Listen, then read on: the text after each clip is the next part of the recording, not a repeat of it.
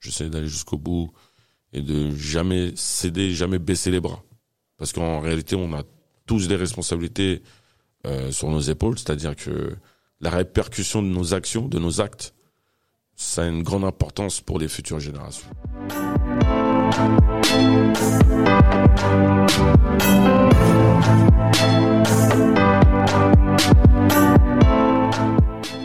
P, The Builder, c'est le podcast de la construction. Dans chaque épisode, Papou partage son état d'esprit et rencontre un ou plusieurs invités. On discute de différentes thématiques, sociales, économiques, culturelles. Construire son identité, se lancer en tant qu'entrepreneur, évoluer dans sa carrière professionnelle ou développer sa fibre créative. P, The Builder, c'est un podcast pour inspirer, dialoguer et, surtout construire ensemble. Bonjour, P The Builder. Comme invité, Almami. Almami Kanouté. Bonjour, Salut, Al. Tu vas bien? Ça va, merci et toi? La forme? On est là. Ok. Euh, je veux que tu te présentes, mais avant, je vais te poser une petite question. P The Builder, ça te fait penser à quoi? P the Builder, ça me fait Ça penser. t'inspire euh, comment? Ça me fait penser, là tout de suite, là, building, quelque chose tu regardes euh, De haut, la tête en l'air. Voilà, quelque chose qui va vers le haut. qui va vers le haut. Très bien. quelque chose que tu bâtis sur des bases solides et, et dont tu rêverais atteindre le sommet. Ok, bah, j'aime bien moi. j'aime bien, merci. Je vais la garder celle-là. hein. je, je vais te laisser te présenter et après on va démarrer. Alors, Alma Mikanouté, j'ai 40 ans, donc euh, né dans le 18e. Mes parents ont vécu euh, dans le 19e. Donc, à l'âge de deux ans, ils ont décidé de s'installer dans le Val-de-Marne, dans la ville de Fresnes, là où j'ai grandi, là où j'ai fait mes classes. Et euh, là où, euh, on va dire que le Alma Mikanouté s'est forgé. Voilà, j'ai eu un parcours professionnel basique. Voilà, j'ai aussi été comme de de nombreux euh, confrères ou camarades de lutte euh, victimes euh, de la conseillère de désorientation. Mmh. Donc j'ai fini en bac pro. Donc j'ai été jusqu'à un BTS. Bac pro quoi t'as fait J'ai fait bac pro euh, outillage aéronautique. Ensuite j'ai fait un BTS héros, études et réalisation d'outillage. Donc euh, ce qui me permettait d'avoir les bagages nécessaires pour bosser dans l'aéronautique. C'est pas mal quand même comme orientation. Ouais, non, franchement, c'est quelque chose qui a fini par me plaire parce que j'ai appris à concevoir des pièces dans des matériaux très spéciaux. Et après, j'ai eu mon expérience professionnelle dans le domaine. Ah, t'as bossé aussi un peu dans Ouais, j'ai l'aéronautique bossé, j'ai bossé dans l'aéronautique euh, une bonne dizaine d'années. Mais la période dans laquelle j'étais, c'était une période de transition puisque j'avais affaire au, à une ancienne génération d'ouvriers. Euh, moi, j'arrivais entre la pratique euh, industrielle à l'ancienne et euh, la nouvelle pratique euh, numérique. Mm. Donc j'avais euh, ces deux acquis. Mais j'étais confronté à, à une réalité, c'est que les anciens ouvriers me voyaient d'un mauvais œil. Parce que j'étais, voilà, cette Tu ramenais la modernité, tu ramènes... euh, voilà, j'étais un petit peu la modernité, mais en même temps, j'étais ce jeune issu du quartier populaire, non blanc, qui posait aussi un problème.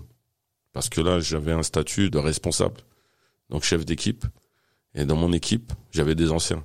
Et Mm. quand tu connais, euh, bah voilà, le rapport respectueux qu'on peut avoir avec les anciens en général, même au-delà de nos, nos communautés respectives, bah tu fais euh, profil bas par moment, tu prends sur toi, mais malheureusement, tu vois, très rapidement, j'étais confronté job. aussi euh, dans mon job, j'étais confronté aux discriminations, au racisme. Il a fallu que je puisse euh, me défendre correctement, donc il a fallu que je m'intéresse au droit du travail. Est-ce qu'il était normal que on tienne de tels propos à mon égard et ainsi de suite. Donc j'ai fait mes classes. T'avais quel âge à ce moment-là? Moi, j'avais 20 quand j'ai terminé le BT, j'avais quoi? J'avais la 20 21 21 ans. 21 ans. Voilà. Donc on t'a orienté dans cette euh, direction, Mhm. qui est sympa en vérité. Et de là, t'as fait tes études, t'es parti en formation, t'as commencé à bosser. Mhm. Et euh, dès cette période-là, t'as été confronté à beaucoup de choses. Bah, des, des choses que j'avais déjà vécues avant, tu vois, en Mhm. tant qu'ado. Quand tu grandis dans un quartier populaire et que T'es amené régulièrement à subir des contrôles aux faciès ou à être bousculé pour un pour un oui ou pour un non. Ça, c'est des choses tu vois, auxquelles on a été confronté très tôt. Donc, arrivé dans le monde du travail, on se dit ah là, on espère que Ça va mieux se passer. ça va mieux se passer. Mais tu te rends compte que ce que tu subissais déjà à l'extérieur, ben tu le vis déjà à un autre niveau. Là, on a atteint un autre level, c'est le cadre professionnel. Tu te dis t'es à l'abri. Et en même temps, c'est un métier euh, fermé. Ouais, C'est un métier, métier fermé, fermé, c'est un métier particulier. exact. Hein, donc ça devait être encore plus gros. Plus gros en pression aussi, puisque j'avais en charge la qualité des réalisations. Donc sans mon aval, euh, des pièces ne pouvaient pas être euh, mises à la vente, par exemple. Et euh, euh, l'un des points d'accroche qu'il y avait eu avec euh, l'un des commerciaux, c'est euh, que il avait promis une livraison à une date précise à un des, euh, des clients. Et moi, en prenant les, les, mesures, donc euh, les pièces, pour moi, elles n'étaient pas aux normes. Il faut savoir que dans l'aéronautique, il y a des réglementations très strictes. C'est-à-dire que il suffit que d'une seule vis soit la pièce défaillante installée dans un avion pour euh, provoquer un crash, par exemple. Et après l'enquête, donc les fameuses boîtes noires, quand on, on finit par euh, vérifier d'où provenait la, la problématique, s'il s'avère que le, le- le problème euh, euh, provenait de cette fameuse vis, une vis que moi j'ai laissé Mm. mettre à la vente, la responsabilité me, me revient. Ok. Donc euh, j'avais gros sur les épaules. Et ce fameux commercial euh, a fini par craquer. Bon, il n'a pas assumé ses propos face à moi, c'est-à-dire qu'il euh, tenait certains propos racistes euh, auprès de mes collègues, ainsi de suite. Jusqu'au jour où ils finissent par dire que, en réunion euh, dans le bureau de la direction, euh, on vous a appris à manger avec des couverts, vous n'allez pas nous apprendre à travailler. Donc euh, à cette époque-là, je crois que j'avais je sais pas si tu te souviens euh, des premiers smartphones, la marque QTech. Non, ça me dit rien. Donc la marque QTech, c'était l'un des premiers smartphones euh, d'une marque française. J'avais dans la main et sous le coup nerfs, je l'ai explosé au sol. Et ce geste-là m'a valu des problèmes par la suite puisque j'étais accusé d'avoir utilisé un projectile pour viser euh, le commercial en question. Ok. Et lui, Bah lui, il a été sanctionné pour ses ah propos pas du tout. Pas du tout. Pas du tout, il a été couvert. euh, le directeur qui était là, il dit ah, euh, j'ai mal interprété les propos. À l'époque, ils avaient créé la HALD.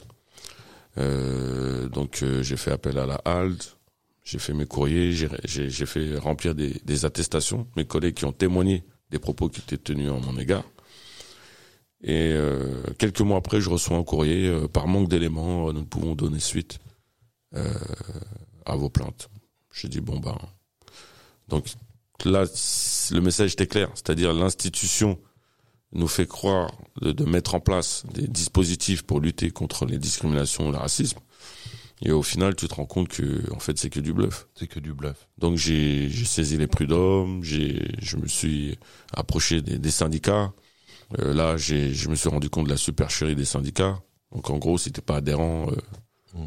tu peux crever euh, On pas. dans ton coin, toi, en tête pas. Donc, t'as- toi, tout ça, ça m'a, ça m'a obligé à me rassurer sur le fait que il y a que par nous-mêmes que le changement peut arriver. C'est-à-dire, quand je dis que par nous-mêmes, c'est que si on ne fait pas l'effort de devenir euh, autonome, indépendant, ben, on dépendra toujours d'infrastructures ou d'individus qui n'ont pas cette volonté à vouloir faire changer les choses. Tu vois? Là, c'était premier gros mouvement de réflexion. Euh, ça fait partie. Ça fait partie. de, de mes gros mouvements de réflexion, puisque, comme j'ai précisé tout à l'heure, avant ça, c'était plutôt dans la street, tu vois. Et t'avais déjà des Ouais. réflexions comme ça, tu te posais déjà. déjà ce genre de questions? Je me posais déjà ces questions-là, puisque, tu vois, quand tu t'inspires déjà euh, de- du parcours de tes parents, tu vois, euh, moi j'ai un père qui a jamais été à l'école, Euh, son petit frère, lui, euh, était lettré, tu vois, lui, il a été à l'école, mon père, comme c'était l'aîné de la famille, il était envoyé au village, il travaillait dans les champs. Quand je repense à son parcours, il parlait pas un mot français, il est passé par le Congo, après le Congo, il est arrivé en France. Il parlait pas un mot français, il a commencé à bosser. Euh, il a bossé euh, une longue période pour Air France, il a fini par euh, se blesser. Ensuite, il a fallu qu'il change de voie. Il a voulu devenir chauffeur de taxi. Il prenait des cours du soir. et en même temps, il faisait sa formation dans le taxi. Il est devenu artisan de taxi et il travaillait à son compte. Il était indépendant et, et autonome dans son métier, tu vois. Mm. Et je me dis, tu vois, pour un homme qui n'a jamais été à l'école, qui n'a jamais fait de longues études, il avait cette détermination, cet acharnement à, à soulever des montagnes.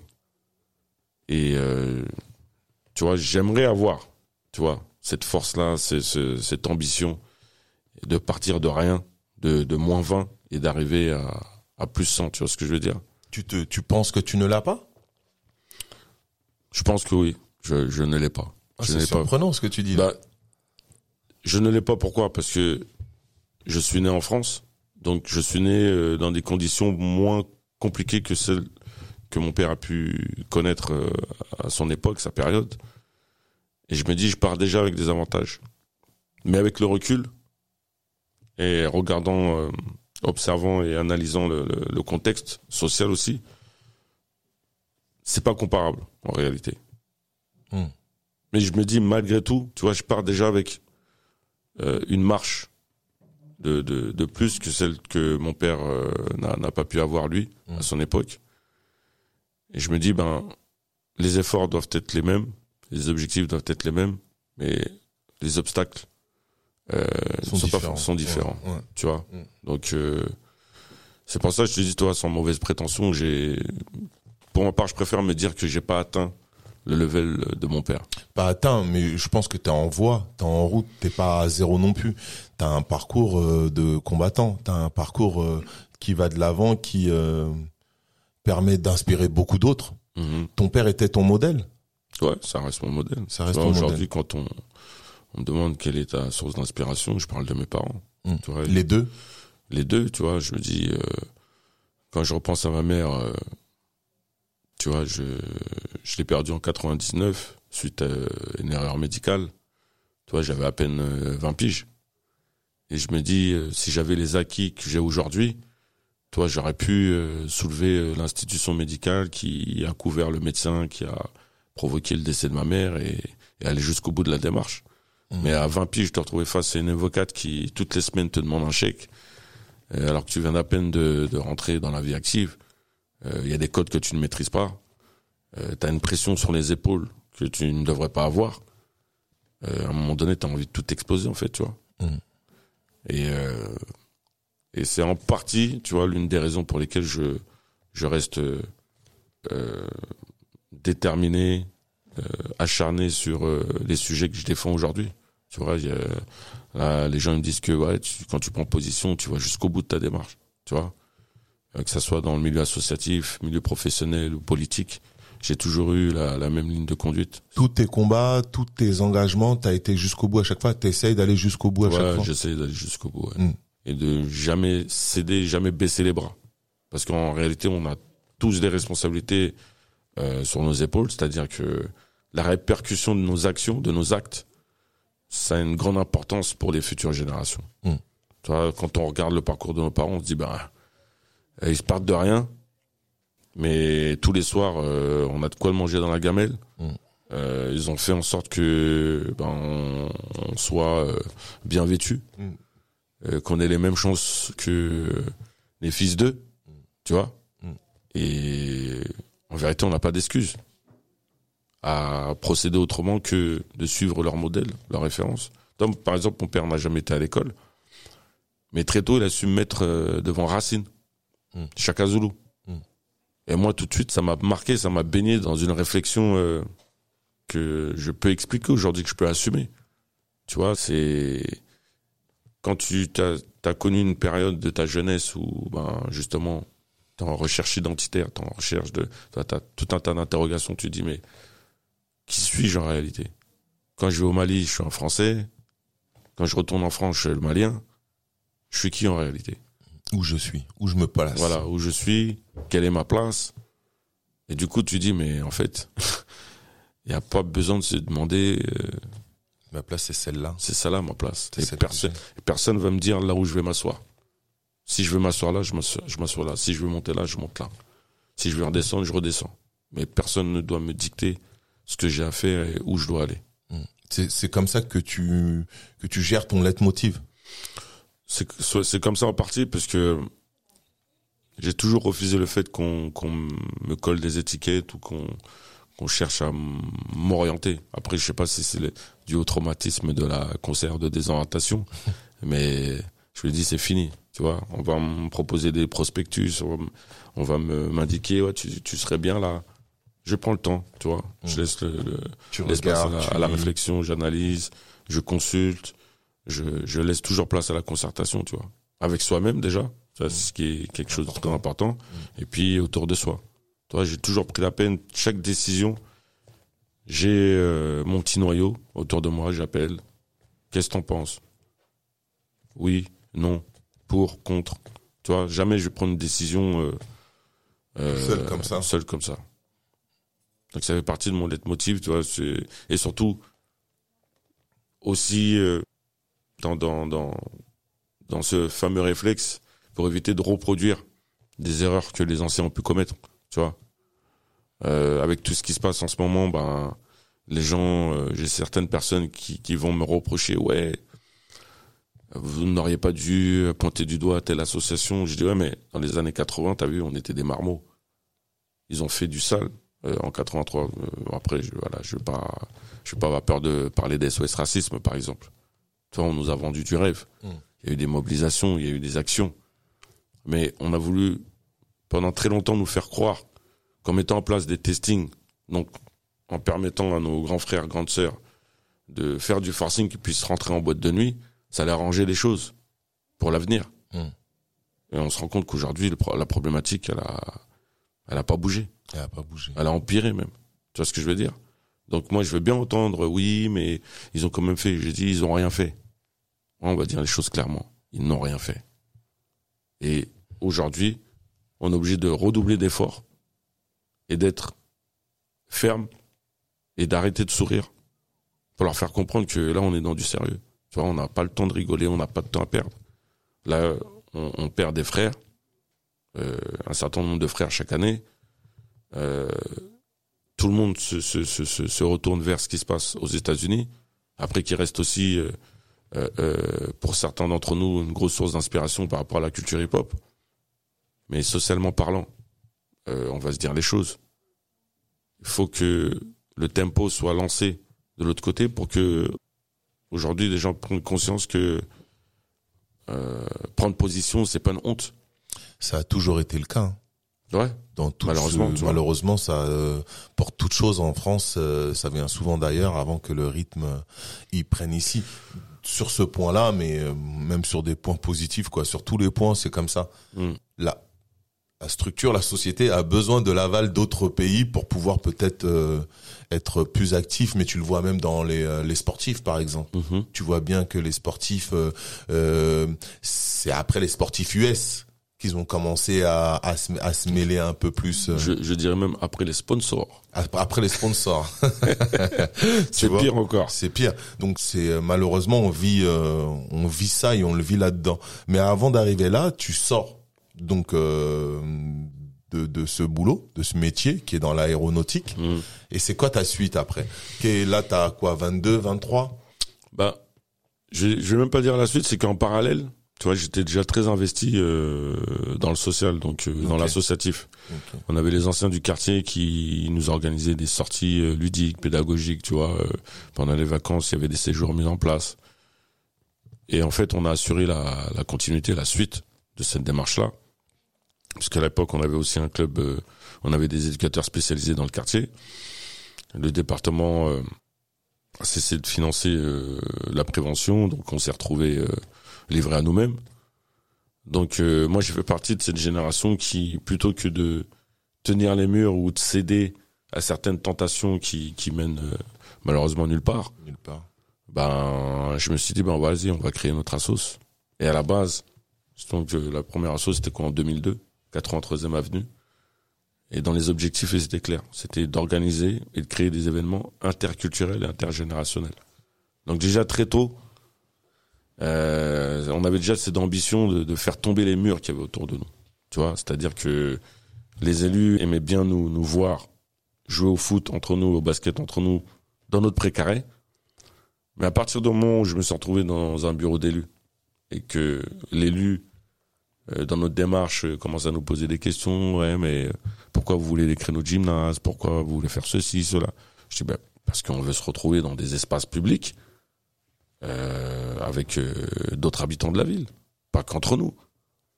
Mais j'ai fait l'erreur, malheureusement à l'époque, de dire que mon ambition c'était de fédérer les quartiers de la ville. Toi, c'était même pas de dire fédérer déjà les habitants de mon quartier, puisqu'on l'était déjà euh, de fait, mais c'était de fédérer les quartiers de la ville. Ils étaient contre ça? Bah, il y a eu un bond en arrière quand même. Tu vois, moi je savais pas que c'était cette ambition-là était politique, tu vois, dans leur interprétation. Alors que moi, la politique, je m'en, T'étais pas dedans. j'étais pas dedans en fait. Mm. C'était, vas-y, tu vois, les histoires de, de col blanc, je, je suis pas dedans moi, tu vois. J'ai jamais cru me voir, tu vois, euh, être à l'initiative de mouvements citoyens, euh, participer à des élections et tout. Mais c'est l'expérience que que j'ai dû vivre qui m'a amené à tout ça, tu vois.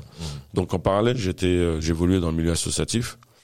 Donc après, bon ben voilà, ce, ce magnifique département que que nous aimons tant, D'après nous. hein, le Val-de-Marne, le 9-4, qui, comment dirais-je, nous a, j'ai envie de dire, nous a forgé, tu vois. euh, Quand on, quand on revoit, quand on revisite notre réseau euh, sur le 9-4, euh, je pense que tu as entendu ce qui s'est passé sur Vitry euh, par rapport euh, aux élections, par rapport à l'intronisation de, de- du maire qui, stratégiquement, ben, il s'est vu remercier par la majorité. Tout ça, c'est un travail de, de longue date. Tu vois ce que je veux dire? C'est Mmh. des choses qui ont été pensées, c'est des choses qui ont été réfléchies. Il y a eu plusieurs échecs. Il y a eu plusieurs échecs et tu, tu vois, tout à l'heure j'évoquais l'histoire de code. Quand tu commences à maîtriser des codes et à les mettre en pratique, eh ben ça donne ce qui s'est passé à Vitry par exemple. Ça donne ce qui s'est passé dans certaines villes où tu as des candidats autonomes, indépendants de tout parti traditionnel euh, arrivent à, à, à récupérer des villes parce que voilà, on s'est inspiré de ce qui s'est fait hier. On a appris des erreurs et euh, on évolue. Mhm. On évolue. Donc, euh, donc le milieu associatif m'a aussi pas mal forgé, tu vois. Tu les as créés toi-même, t'en as pu, t'en as eu plusieurs? J'en ai eu plusieurs, j'ai j'ai été à l'initiative de plusieurs dynamiques. Et aujourd'hui, tu vois, je me réjouis d'un réseau euh, solide et efficace, tu vois, à tous les niveaux, que ce soit sur le plan éducatif, social, euh, tu vois, solidarité, fraternité, euh, même économique. Tu vois ce que je veux dire? C'était que là, on on n'a plus honte de, de, de parler euh, investissement, euh, euh, création d'entreprise, tu vois. Il y a une certaine période, c'était c'était malvenu, tu vois. C'était la, la gêne. voilà, c'était la gêne, tu vois. Euh, moi, tant on, me surnommait le, le, le plus grand bénévole au monde, tu vois. Moi, les choses, je, je te les fais gratuitement. Je te, voilà, je, mettre en relation des gens. C'est, après que j'ai appris que Que c'est du réseau. c'est du réseau et que des gens prenaient des sous pour ça, tu vois. Non, parce que on, on, on te l'a pas, on nous l'a pas appris. Non, Ça s'apprend à l'école. ça s'apprend à l'école et bizarrement, nous, on nous a pas enseigné que, Mm. tu vois, aujourd'hui, je suis consultant, tu vois. J'étais éducateur spécialisé. J'ai fait le tour, tu vois, internat, euh, structure euh, euh, protection jeunesse, CEF. J'ai fait le tour. Je suis plus trop à l'aise avec ce que je vois et ce que on nous demande de faire. Aujourd'hui, je suis consultant et en fonction de mes différentes expériences professionnelles, aujourd'hui, ben, je propose des services. ça peut être dans l'événementiel, dans le social, dans même dans le BTP, tu vois, dans la communication aussi. Et ça, c'est des choses que j'ai acquis euh, à travers mes différentes expériences. Mm. Et aujourd'hui, ben, avec mon smartphone, euh, je suis sollicité, je fais une facture, un devis, et tu vois, Et tu gères ton métier de consultant comme ça. voilà. T'es consultant depuis combien de temps? J'ai créé ma structure euh, début 2019, mais euh, on va dire depuis 2016-2017, tu vois. T'as commencé le boulot. Ouais. Ok. Mais là, j'ai vraiment pris les, ch- les choses sérieusement euh, début 2019. Après, malheureusement, l'actualité euh, culturelle, euh, ben justement, euh, l'actualité euh, du cinéma m'a rattrapé. Donc j'ai dû mettre en stand-by et puis là, je reprends. Moi, moi, là où j'en suis, c'est que t'es dans des associations en parallèle, t'arrêtes de bosser, tu rentres dans tes associations, t'en crées ou tu participes avec d'autres gens au, au milieu social de ta ville. Tu développes l'associatif. Hmm. En parallèle, là, tu continues de progresser. Et c'est à ce moment-là que vient le cinéma ou ça vient bien après tout ça? Le cinéma, euh, c'était même pas attendu. Hein. C'était même C'est pas- c'est un accident, j'ai envie de dire. Un bel accident. c'est un accident. euh, tu, ben, t'as, mon frère de lutte, euh, Sadia Diawara, tu vois, qui est aussi euh, quelqu'un de très investi, qui euh, lui a décidé de s'investir dans le cinéma, mais dans la production. Et euh, bah, comme dans notre habitude, quand l'un l'un d'entre nous lance une initiative, on se donne de la force, tu vois, on se soutient. Donc euh, là, je passais, je rendais visite pendant le, le casting de, de son premier film, La Cité Rose. Mm. Et là, t'as le réalisateur qui m'aperçoit. Je vais, je vais voir comment se passent les choses. Et euh, moi, je ne savais pas qu'ils avaient... euh, ils euh, penchaient sur un personnage qui n'arrivait pas... à- sur lequel ils n'arrivaient pas à trouver un, un profil. Mm. Donc là, euh, il aimait euh, le fait que, tiens, ton pote, euh, il pourrait... Ouais, correspondre. Il pourrait correspondre à ce fameux profil, tu vois. Et moi, ça vient me voir. Je lui dis, mais t'es un ouf, toi. J'ai jamais joué. J'ai jamais joué. J'ai... De quoi tu me parles? Laisse-moi tranquille avec ton histoire de cinéma, tu vois. Et du coup, il a insisté, insisté. Je me suis prêté au jeu. Toi, mais vraiment, je m'en foutais. Je dis, vas-y, vas-y, viens, on vient, on le fait, parce que sinon, tu vas pas me lâcher. Ils m'ont retenu. Et du fait de mon apparition, euh, puisque il y a, il y a plusieurs séquences qui ont été supprimées, puisque c'est, c'est dû au, aux histoires de montage et au choix définitif. Donc j'apparais qu'à la fin de la Cité Rose. Et juste mon passage de la fin me fait basculer sur un, autre projet deux ans après. Euh, quoi L'année d'après, c'est un long métrage. euh, euh, le film est actuellement sur Netflix, c'est Les Gorilles, avec Joey Star et Manu Payet, euh, Manu Payet et Alice Belaïdi. Où là, je me retrouve propulsé directement dans, dans un rôle principal.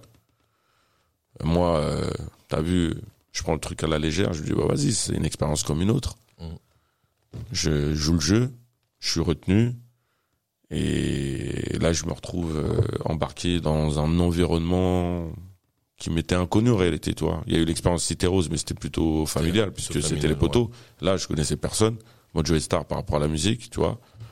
Là, euh, je me retrouve dans un autre contexte. Euh, Joey Star qui me donne des conseils, les mêmes conseils qu'il a reçus de, de la part de, de Pardieu à l'époque, où il a commencé ses premiers pas dans le cinéma. Et puis, il me met à l'aise, tu vois. Et puis, on commence à jouer, tac, tac. Bon, le film a été un flop, mais pour moi, c'était une expérience de, ouf, tu vois, très riche, puisque là, tu te retrouves dans un environnement où t'as un assistant qui te lâche pas d'une seconde, même pour aller au shot, et où tu te retrouves à lui dire, mais pourquoi tu m'accompagnes au shot? Il me dit, tu fais partie des rôles principaux, il t'arrive quoi que ce soit, le film, c'est mort. Et le mec, il me- il m'explique, tu vois, c'est un des régisseurs, il a la pression de ouf. Je dis, eh, vas-y, tranquille, t'inquiète, t'as la cool. Et c'était la période où t'avais les, les, les mouvements sociaux euh, des intermittents du spectacle, tu vois, qui exigeaient euh, euh, un meilleur traitement au niveau des acquis sociaux et ainsi de suite. Et comme moi, j'étais déjà très engagé, tu vois, contre les injustices et les inégalités, ben, tous les soirs après le tournage, je me retrouvais avec euh, toute l'équipe technique à discuter, stratégie, tac, tac. Ouais. Et tu sais, ils étaient limite euh, un peu choqués que un mec issu des quartiers populaires euh, s'intéresse à ces sujets et puisse leur donner des conseils. Je dis bah euh, en fait on a un ennemi commun, c'est qu'on a une institution qui nous écrase.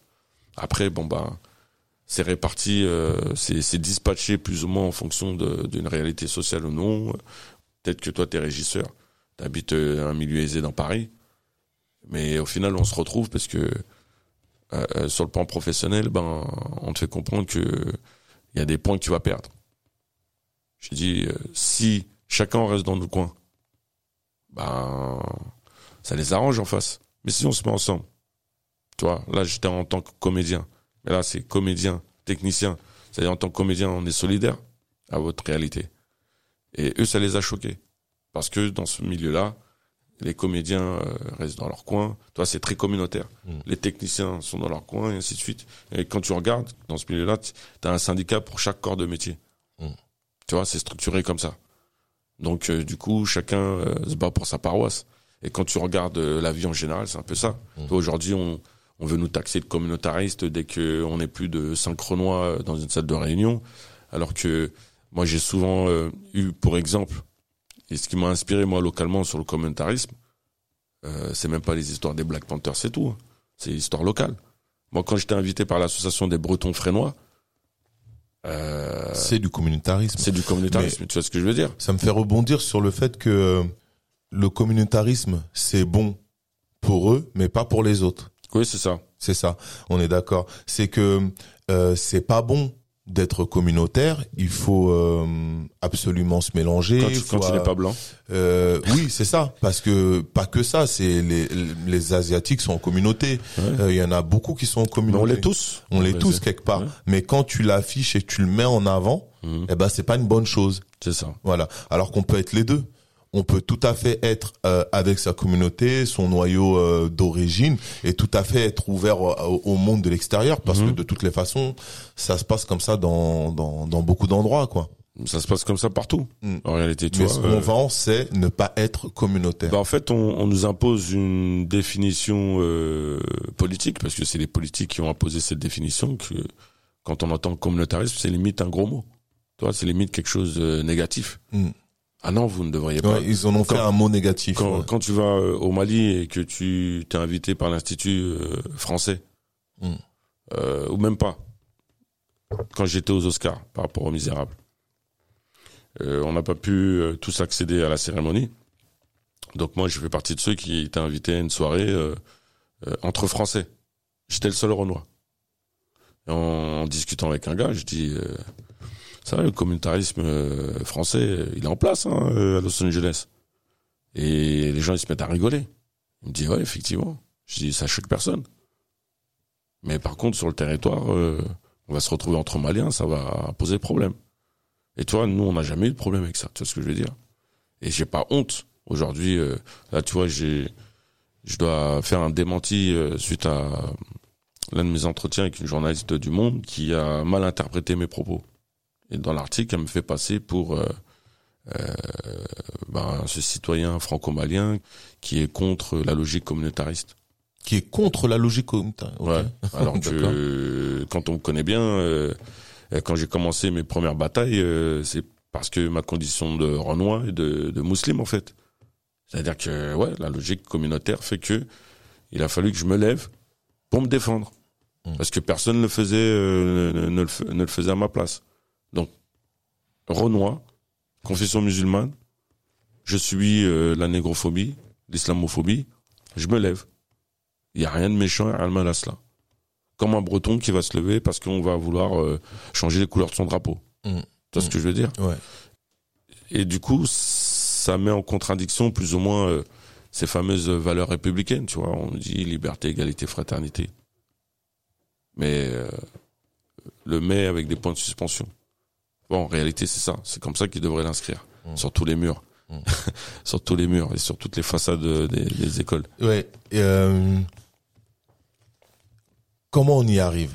Comment tu y arrives? Parce que ben là, on a fait, euh, on est passé un peu du cinéma hum, à, à ce que tu fais au, au quotidien, mais à un moment donné, tu as une bascule. Quand tu quand es dans l'associatif et t'avances, t'avances, tu te rends compte des réalités du métier. Entre temps, tu travailles aussi à côté, j'imagine, euh, comme médiateur ou tu l'es déjà pu? Éducateur. Éducateur, ah, spécialisé. Voilà. Après, j'ai envie de dire, la médiation, euh, c'est quelque chose de inné quand on a grandi dans un quartier populaire et que quand on se bat contre les injustices et les inégalités. Euh, par exemple, à l'époque, il y avait euh, ce qu'on appelait les guerres euh, interquartiers. Euh, je faisais toujours partie de ceux qui s'interposaient. En fait, j'étais toujours euh, dans ceux qui imposaient le dialogue. Mm. Le point de, de friction part de qui? Un tel et un tel. Et on se retrouve dans une situation où on a 20 personnes là contre 40 au nom de tel quartier, tel quartier. J'ai dit, mais on va se poser, on va discuter.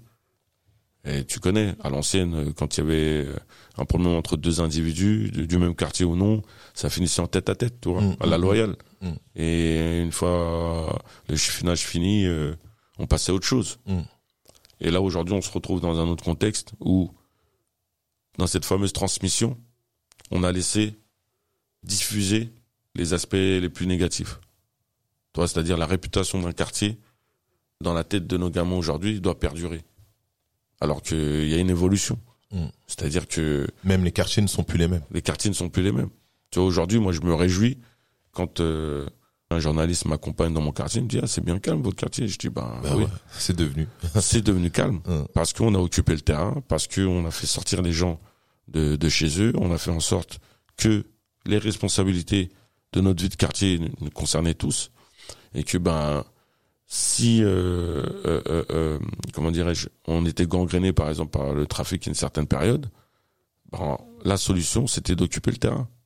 Puisqu'on laisse des espaces vides, sans parler du mépris de la négligence des institutions qui étaient censées euh, éviter ces, ces situations euh, critiques, bah, nous, citoyens responsables, on a mis en place des activités, des actions qui nous ont permis de nous débarrasser des aspects les plus négatifs de, de justement la survie dans un quartier. La survie dans un quartier.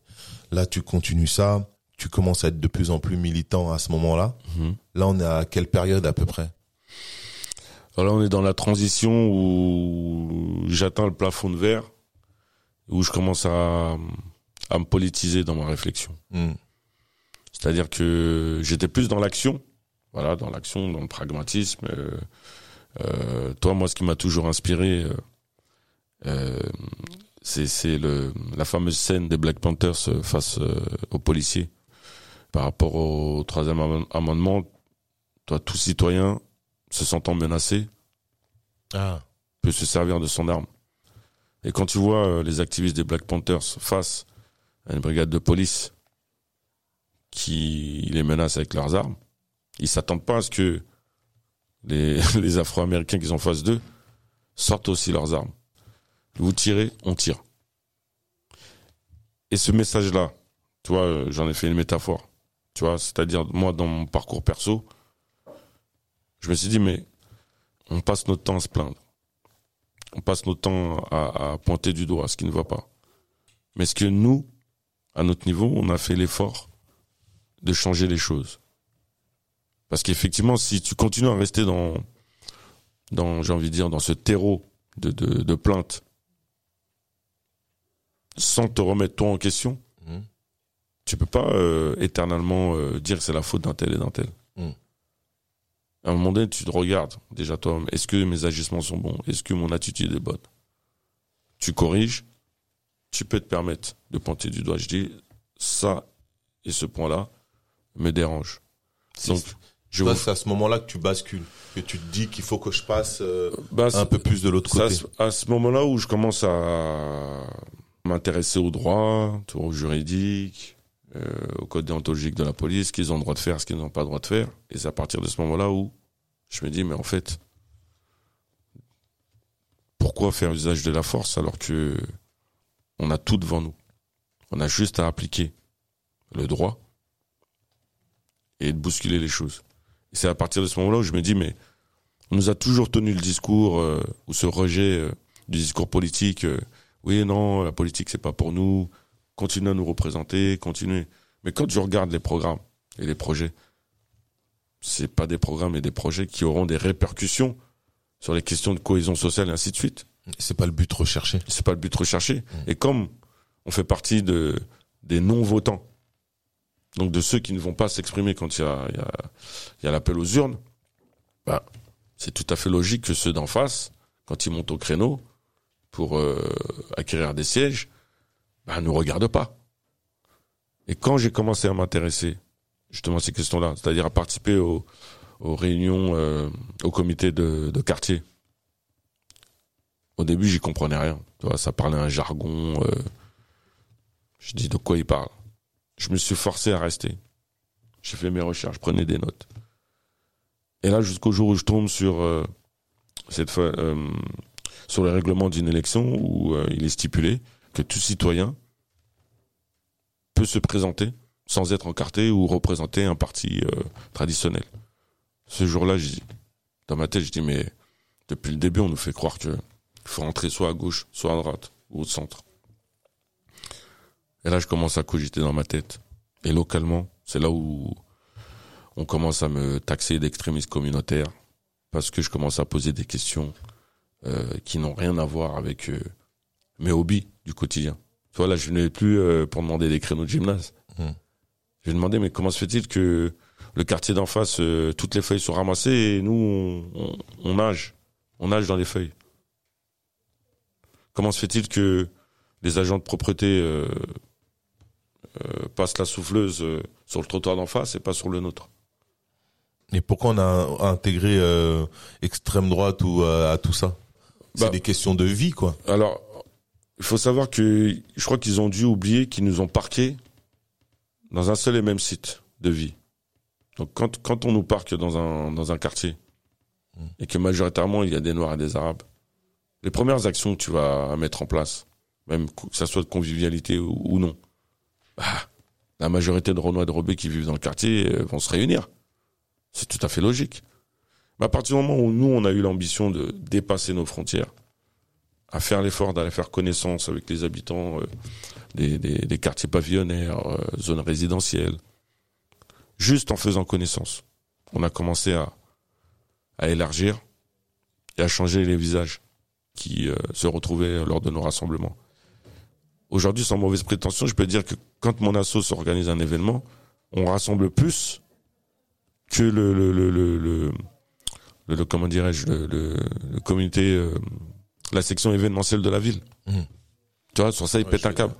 Mhm. Et quand tu regardes euh, euh, les personnes qui se retrouvent, toutes les confessions sont représentées, toutes les classes sociales, toutes les générations. Vous avez réussi à regrouper les gens pour pour aller dans une même voie. C'est ça. Et toi, tu as plusieurs casquettes en, en même temps à ce moment-là. Ouais. Tu progresses, tu es aussi dans d'autres associations qui commencent à défendre d'autres combats. Mm. Euh, je je veux pas faire d'erreur, mais euh, je crois qu'il y a euh, la négrophobie, c'est Ouais. la même période Ouais. où tu aussi rentres avec eux pour participer euh, à- au combat qu'ils mènent parce Mhm. que tu trouves que c'est un combat euh, qui doit être mené Et légitime. et légitime. Euh, Il y en a d'autres aussi. Ouais, il y en a d'autres. Il y a plusieurs associations Plusieurs à ce moment-là. ce ouais. Donc à ce moment-là, Almami, tu étais déjà sur le terrain, là, comment on doit appeler ça, Tu- doublement sur le terrain, et tu te mets à, à, à suivre, à pousser euh, d'autres associations tout Mhm. en continuant à travailler avec ta ville. Exactement. Si tu veux, tu vois, on a créé l'association en 2002. Donc on était déjà dans cette logique de s'entraider, de s'apporter de la force, d'interagir. Par exemple, euh, je sais pas si à Vitry, euh, il y, a, une galère, ben ceux de Fresnes, Cheville, les Roses, l'objectif c'était Il y avait quand même créé une... un- voilà une, une interaction, une, une réactivité, tu vois. Il y avait euh, solidaire entre nous. Et euh, après, il y a eu 2005.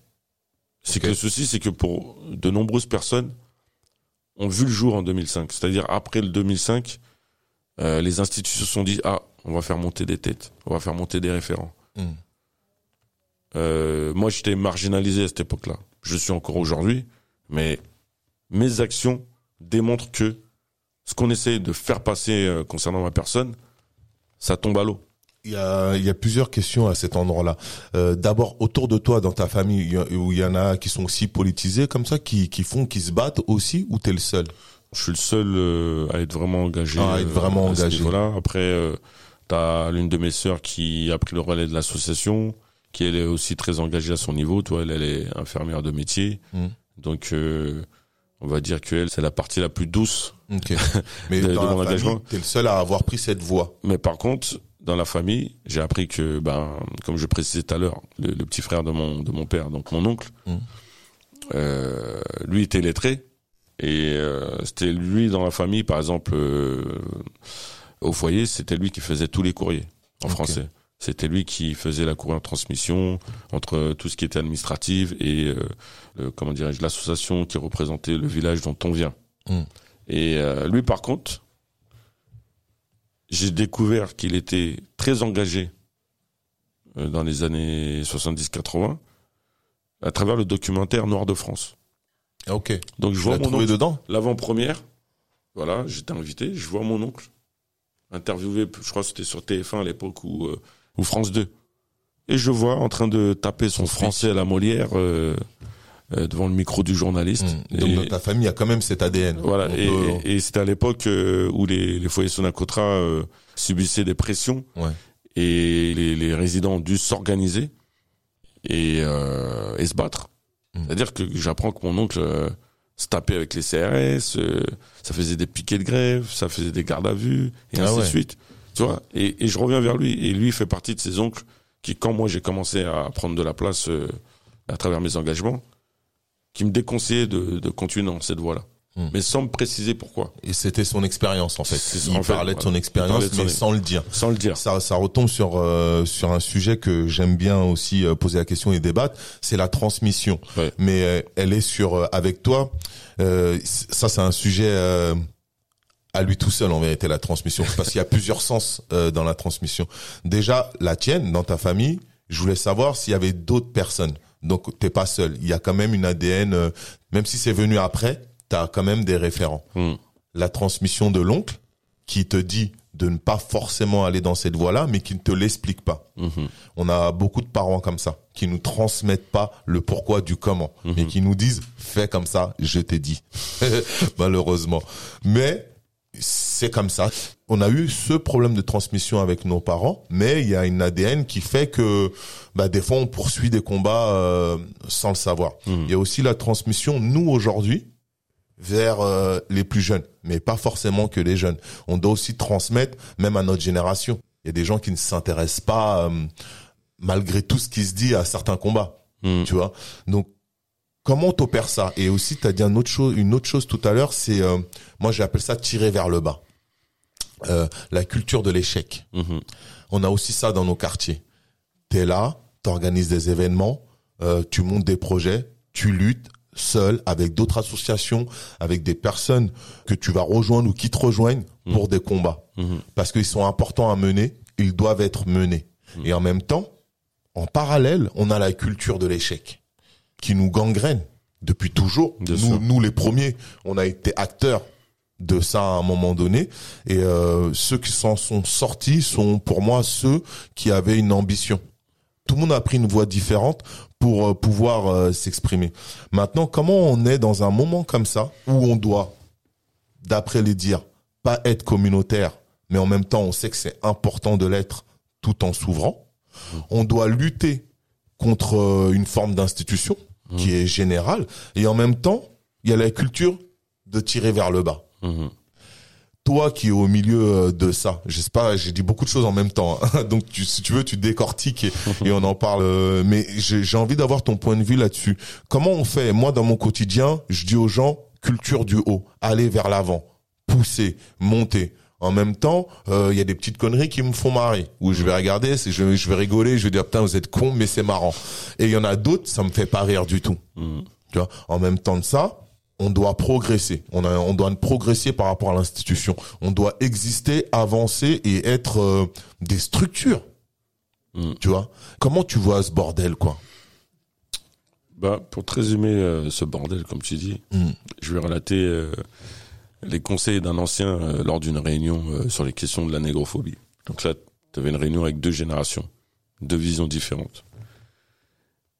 Et l'ancien, ce conseil-là, je, l'utilise, je mets en, app- en application euh, dès que j'en ai la, possibilité. Il dit on a un problème majeur. C'est que en prenant l'exemple de notre communauté, il, expliquait que dans un groupe, dans une dynamique, on parle d'organisation. On va mettre quelqu'un devant, on va mettre des gens à côté et on va mettre des gens derrière. Et le problème, c'est que dans cette culture de l'échec,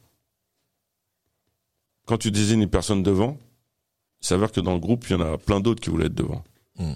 Et tous ceux qui voulaient être devant, ben, vont avoir des comportements euh, qui vont plus ou moins saboter la dynamique. Mm. Donc lui, il part du principe que celui qui est devant, c'est pas forcément le plus intelligent ou le plus lettré d'entre nous, Mm. mais c'est le plus beau. Il sort bien l'image. Le plus charismatique. Voilà. On doit l'accepter. Ensuite, à côté, tu as celui qui va écrire. Le cerveau. On doit aussi l'accepter.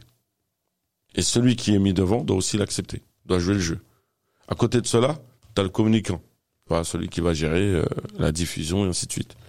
Ses compétences et ses talents, il met au service de la cause. Et tant qu'on continuera à vouloir être euh, partout à la fois alors qu'on doit respecter euh, en fonction de ses compétences ou là où on a été désigné, on n'ira nulle part en vérité. Tu vois, C'est ce qui se passe. c'est ce qui se passe en réalité. beaucoup de choses. ce que je veux dire Ouais. C'est que moi, quand je dis, euh, je me suis concentré sur les actions de terrain, sur le- la proximité et ainsi de suite, c'est parce que j'ai su composer avec les gens qui m'entouraient, les gens qui m'accompagnaient. Toi, t'es t'es plus fort que WAM. Tu me mets à l'amende à, à la rédaction. Tu me mets à l'amende Mm. sur euh, la stratégie. Mais ça, c'est savoir s'entendre ou savoir se dire la vérité, Exactement. Mm. Et savoir aussi se corriger. savoir se corriger. Tu vois ce que je veux dire? C'est pour ça, tout à l'heure, je, je, je t'expliquais avant d'aller sur un plateau, même si je sais que je vais maîtriser le sujet, je vais avoir le réflexe d'appeler mes deux, trois numéros. Mm. Et boum, mini débat, boum, boum, ok, je garde ça, je retire ça, et ainsi de suite. Il Mm. y a que comme ça qu'on peut défoncer les murs, j'ai envie de dire. Mais si on continue à avoir des comportements individualistes, effectivement, on va nulle part. Parce On que part. plutôt que d'être dans un projet global et commun, on est dans des petits calculs. Alors qu'on devrait être dans des grands calculs. Dans des grands calculs. La, la, la transmission, s'il y a un message euh, à entendre là-dedans, c'est qu'on doit être capable d'accepter chacun nos postes. On a des Chacun postes, place, ouais. on a des postes naturels qui ça. nous reviennent Mhm. et qui nous correspondent. C'est ça. Et on a des rêves. Mm. Tu peux rêver être euh, le numéro 9, mais peut-être que tu vas jouer 6. Mm. Et euh, beaucoup de jeunes, de gens dans les quartiers, surtout nous, puisque c'est nous euh, qui faisons, euh, on va dire entre guillemets, le plus de bruit dans les quartiers, on a vachement du mal avec ça. Mhm. À accepter qui on est, notre capacité. Il faut aussi grandir, mais quand tu rentres dans une équipe 3-4, il y a des postes, il faut savoir prendre. Tu seras peut-être pas le leader, mais tu seras un autre type de leader. Mhm. Tu seras le leader de ton poste, sur ton côté. Et ça, c'est super dur dans les quartiers. Dans les, dans les quartiers, après, l'an- l'ancien faisait savoir aussi que ça, ça ne se limite pas uniquement, par exemple, à notre communauté à notre- ou à notre environnement social, tu Mm. vois. C'est un ensemble. Mm. Mais c'est ce qui nous fait le plus de mal, en vérité. Ça, ça nous fait le plus de mal. Ouais. Et euh, il y a aussi l'école. Ouais. Être le, le, le wesh wesh ma gueule de l'école, c'est être le show de l'école. Être le show et pour être le beau gosse de l'école, faut pas travailler, mec. Ça. Il faut être le plus tux possible Mm. et parler bien français, bah t'es le plus bouffon. Alors que non, c'est tout à Non, fait l'inverse. Donc tu vois, il y a un très très gros travail euh, au niveau de la culture de l'échec. Mhm. Et je suis content euh, de la façon dont tu l'as amené, tu l'as expliqué, parce que j'essaye dans chaque podcast de pouvoir parler de ce petit détail-là, qui est de euh, vraiment comment inverser ce pôle-là et comment ramener la culture de l'effort, la culture de la réussite, Mm. la culture, l'envie, tout simplement. Pay the Builder, sa construction, elle est là. Mm. Elle est que le- la personne qui demain euh, est inspirée par toi, moi je veux qu'il entende ton chemin et que en fait, bah t'as commis des erreurs, tu t'es planté, mais t'es toujours debout et tu vas de l'avant Mhm. parce que tes erreurs sont ton expérience déjà d'une et de deux, t'as la culture de la réussite. Mm. T'as envie d'atteindre tes objectifs. C'est ça. Ils peuvent être dans le cinéma, dans le sport, dans la musique. Ils sont là et t'y vas. C'est exactement ça. Je dis, euh, souvent, tu vois, les jeunes que j'accompagne, je reviens sur les, les plaintes, tu vois, des fois, c'est des plaintes inutiles. Je pose toujours la question. Qu'est-ce que tu as commencé à faire pour toi? Pour toi-même. Ouais. Et souvent, tu te rends compte que la plupart des ados, euh, bah, bégayent. Ils disent, bah, moi, je pense qu'on me donne. Je prends ce qu'on me donne. Donc j'attends J'attends. et je prends. Voilà. Je dis, mais pourquoi pas euh, prendre ce que tu as envie de prendre, déjà? Mm. Je dis, pourquoi pas construire ce que tu as envie de, de porter? Mm. Et, et ils me disent, ouais, mais c'est pas possible, tu vois, ils vont se cacher, je fais, ouais, mais regarde. euh, Limité. ils Limitant. vont se limiter. Souvent, je parle de d'autodiscrimination aussi. Tu vois, Il y en a beaucoup. il y en a beaucoup. Il y en a tu vois, quand tu parles de la culture de l'échec, euh, on est les premiers à se mettre une balle dans le pied. Mm. Tu vois, euh, dernièrement, euh, je discutais avec un, un, un ex-candidat de Saint-Denis pour les municipales. Et il m'a expliqué comment ils se sont organisés pour que lui ne se retrouve pas à devenir maire. Et euh, je lui ai dit, tu sais que ça m'étonne pas ce que tu me racontes. Parce qu'il me disait, ouais, premiers pour qui on s'est levé, ce sont les premiers qui nous abattent. J'ai dit, ça t'étonne encore ça Mm. C'est tellement devenu une pratique. euh, J'ai dit, mais j'ai dit, à partir du moment où nous-mêmes, on prend pas conscience que quand on décide de porter des responsabilités, ce n'est pas uniquement pour représenter les nôtres, mais représenter un ensemble euh, d'individus qui n'ont pas forcément la même culture, qui n'ont pas forcément les mêmes origines, qui n'ont pas forcément les mêmes, euh, le même parcours euh, social. Mm. il faut partir du principe que tu as décidé de porter un projet politique pour un projet de vie global qui va inclure tel groupe, tel groupe, tel groupe et tel groupe. Si tu te dis, tu vas monter au créneau pour euh, avoir les voix des quartiers, tu as perdu d'avance. C'est pour ça que je parlais de code tout à l'heure. C'est-à-dire que Respecter les codes. respecter les codes de chacun. Mm. Ok, tu es issu d'un quartier populaire.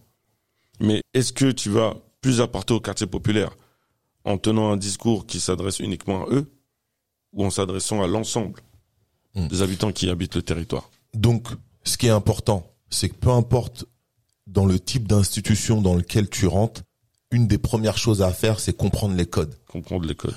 T'y intégrer, intégrer en tout cas ces C'est codes. ça. Et si tu veux les changer, les maîtriser pour les faire évoluer. C'est ça. Mais il faut les comprendre. Il faut tu rentres dans cette pièce, euh, bah, il faut comprendre les codes de la pièce pour pouvoir interagir dans cette pièce. Exactement. Mm. C'est exactement euh, ma, ma logique, ma philosophie.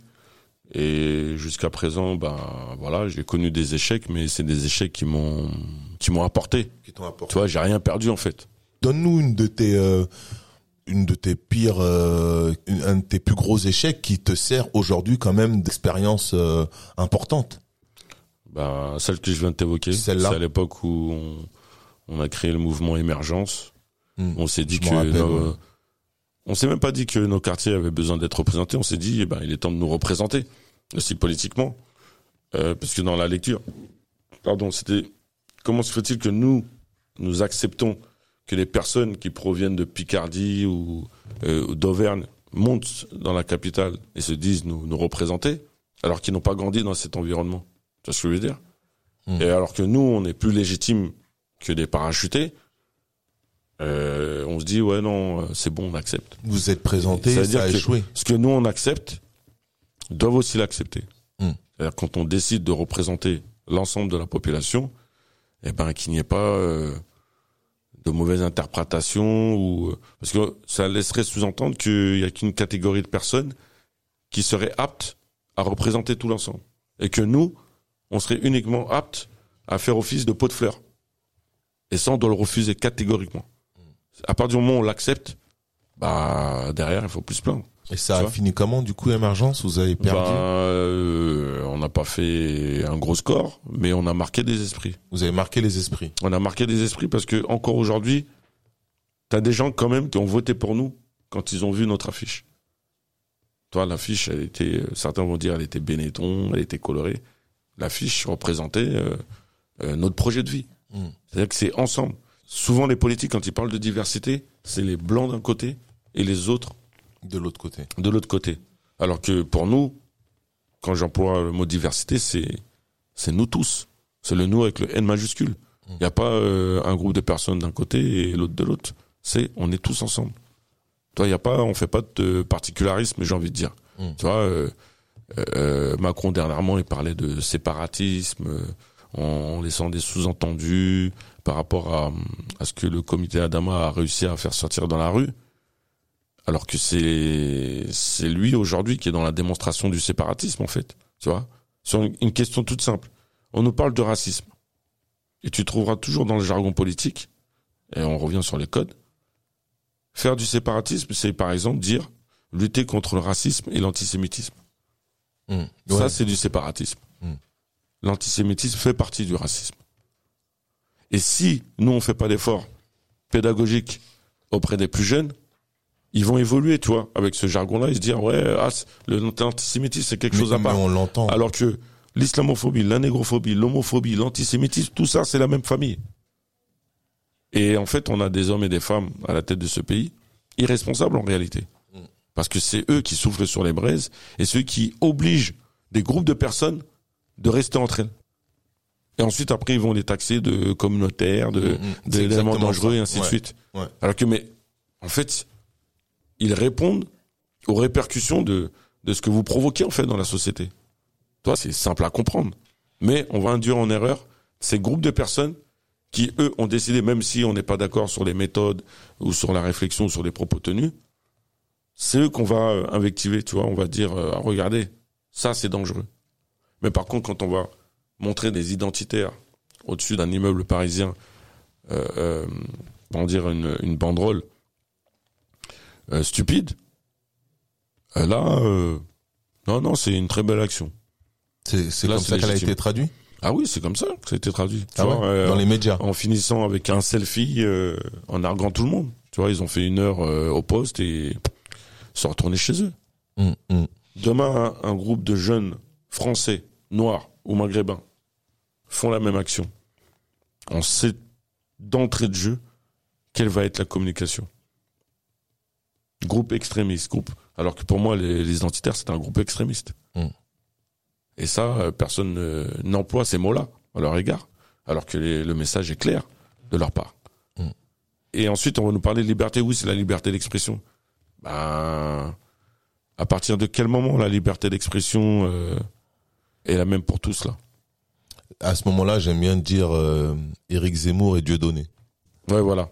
Tu vois? Pourquoi l'autre, on l'a tabassé médiatiquement et, et fiscalement, et puis l'autre, Il est Open carrément mic. présentateur de télé. voilà, sur euh, une chaîne de diffusion euh, massive et il diffuse ses, ses bêtises euh, Il y a, dans le plus grand des calmes. il y a aussi le combat de... Moi, j'aime bien la vérité pour tous, Oui. qui, pour moi, regroupe bah, tous ces combats-là. Mm.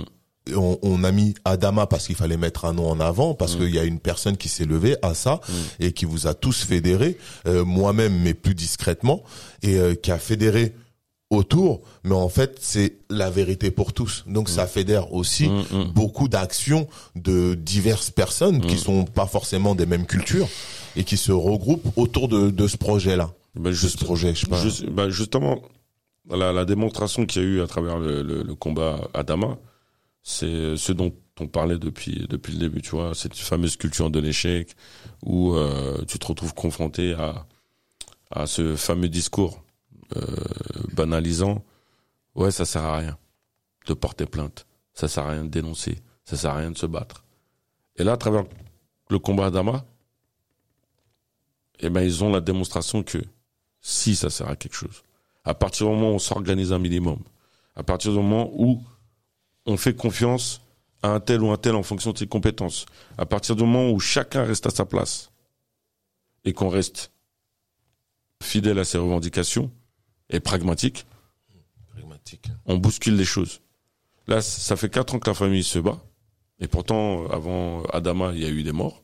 Mm. Et après Adama, il y en a eu d'autres. Mm. Tout le monde se pose la question, mais pourquoi c'est cette famille qui fait plus de bruit Mais quand tu, tu regardes de plus près, la famille Traoré s'est entourée de plusieurs experts sur différentes thématiques. La famille a toujours le dernier mot. Donc Assa a su s'entourer de personnes compétentes et a su prendre ce qui les intéressait en réalité. Et ce qui n'a pas empêché, malgré qu'elle mène le combat pour son frère, et ça n'a pas empêché de faire profiter de la médiatisation d'autres familles. Hmm. Pour que sont- les gens prennent conscience que ce qui est arrivé à son frère, c'est arrivé à d'autres avant et ça arrive encore aujourd'hui. Hmm. Et quand il y a l'écho euh, outre-Atlantique avec l'affaire George Floyd, euh, parce qu'on a voulu euh, nous noyer dans, nous mettre dans la sauce, comme disent, Oui. disent les jeunes aujourd'hui, ils ont voulu nous faire dire que oui, vous cherchez à comparer la police américaine et française. Mais Non. arrêtez de nous raconter Non, des bêtises. On vous, dit juste, que- on vous dit juste que le contexte dans lequel est décédé George Floyd est le même dans lequel est mort euh, Cédric Chouviat, Mm. Adama Traoré ou Lamine Dieng. C'est juste que malheureusement, là il y avait des images. On a vu pendant plus de huit minutes un homme noir perdre la vie. On a la même chose en France. Il y a eu la même chose en France. Et vous avez été incapable de traiter ces dossiers-là humainement parlant. À quel moment, toi, tu rentres dans le groupe? À quel moment tu décides de rentrer dans ce combat?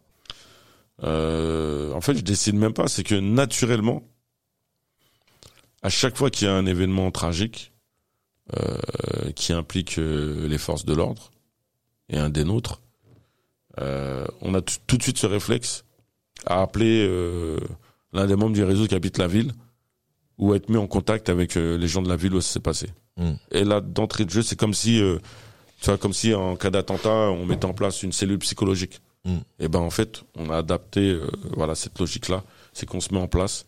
Donc là, c'était Samir, un ancien du MIB, Mouvement Immigration Banlieue, qui était les premiers dans nos quartiers à s'organiser politiquement, à apporter une réponse politique aux injustices qu'on subissait. Et en fait, c'est la continuité en fait de ces actions-là qui ont fait que on en arrive là aujourd'hui. C'est-à-dire qu'on a évité les erreurs qu'ils ont commises à l'époque on a été de l'avant. Et on s'est refusé justement cette logique de l'échec où euh, des gens autour de nous découragés, oui, soit par rapport à la religion, soit par rapport à, au contexte euh, national. On n'est pas chez nous, ceci, cela. Mais nos parents pouvaient tenir ce discours. Nous, on n'a plus le droit de tenir ce discours et on doit s'interdire de tenir ces propos-là. Parce que nous sommes des Français avec nos origines et nous avons les mêmes droits. Donc on va les mettre en application. Et euh, j'étais, j'ai envie de dire, j'étais là dès le début. Mais on a laissé faire les choses naturellement. Tu vois ce que je veux dire? Ouais. et, et, et Samir était sur place, a aidé euh, les jeunes du quartier à s'organiser, ceux qui ont fait la première conférence de presse. Toi, c'est aussi ça qui euh, nous permet d'avoir du crédit et du respect euh, les uns envers les autres, puisque on n'est pas venu faire à la place Mm. des amis d'Adama ou de la famille Traoré. Mm. On s'est mis au service d'eux. Moi, j'ai une expertise. Toi, tu as une expertise. Un tel a une expertise. La meilleure chose qu'on a à faire dans ce genre de situation, c'est se mettre au service d'eux. Et après, on décide si on continue ou on continue pas. On continue, on continue. Mais on doit à chaque fois se mettre au service d'eux. Comme on dit, on est plus à l'aise que certains dans notre société. Bah, de temps en temps, ça fait pas de mal d'aider euh, des démunis, tu vois. Ne serait-ce une personne qui a un problème de logement. Dans notre réseau, on a des gens qui bossent dans tel office HLM ou au logement haute. Hop, coup de fil, boum boum. La situation est réglée. tu euh, tu observes ce qui se passe dans la vie. Euh, Il y a des combats qui peuvent t'intéresser, qui pour toi méritent euh, de prêter beaucoup d'attention. À ce moment-là, tu prêtes attention et tu suis le combat d'une façon ou d'une autre. Ça peut être carrément en avant. Euh, ça, c'est la force, c'est ta force, Almami. C'est pour ça qu'on me connaît.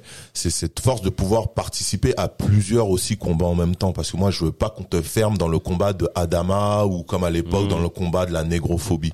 Tu es aussi dans le film Les Misérables. C'est une autre façon de travailler et de combattre parce que la ce qu'il a fait, bon, il raconte quelque chose, il parle aussi d'un vécu. Euh, tu te repositionnes euh, en tant qu'acteur à ce moment-là, même si c'est arrivé comme tu nous l'as expliqué euh, par le hasard tu es dans la transmission, je trouve que tu es hyper intéressant parce que justement tu as plusieurs euh, casquettes et tu arrives aisément à passer d'une casquette à l'autre. En tout cas, de ce qu'on voit officiellement, tu as vu, il y a un travail derrière qui euh, qui est fait parce que tu as un noyau, parce que tu as tes deux trois numéros qu'il faut appeler. Tu mets aussi ton image en avant, tu te positionnes avec euh, tes traits de caractère, euh, ton aura, ce que tu es et on te prend ou on te prend pas d'ailleurs avec ce profil Mhm. Je le, je le répète et je le dis comme ça pour que les gens entendent bien que euh, être fidèle à soi-même, être sûr de soi, c'est un avantage dans la vie. C'est euh, en, en, en sachant ce qu'on veut qu'on aussi on, on nous voit, on nous perçoit et on peut nous inviter. Euh, là, pour le coup, ça a été des films pendant que tu mènes tes combats. Je vais arriver à un troisième point parce que tu as un côté sportif aussi. Il y a le quai 54. Euh, dans le quai 54, euh, tu gères les équipes ou une équipe de sécurité. Euh, non, je gère euh, le staff. Tu gères le staff, ok. Je voulais aussi que tu me nous parles euh, aussi de cette euh, petite partie-là, dans le sens où tu fais la part des choses. Tu sais tout aussi bien t'amuser, mais ça je vais le garder pour moi cette partie-là. Je vous la dis pas, mais euh, tu fais la part des choses et tu sais aussi, euh, c'est important parce que comme tu l'as dit tout à l'heure, les jeunes ils sont en mode ouais mais ça c'est pas pour moi. Mais si Almami il avait dit le cinéma c'est pas pour moi, peut-être qu'il l'aurait jamais fait de cinéma. Euh, pareil pour la politique, si tu t'étais dit que non c'est que pour les autres.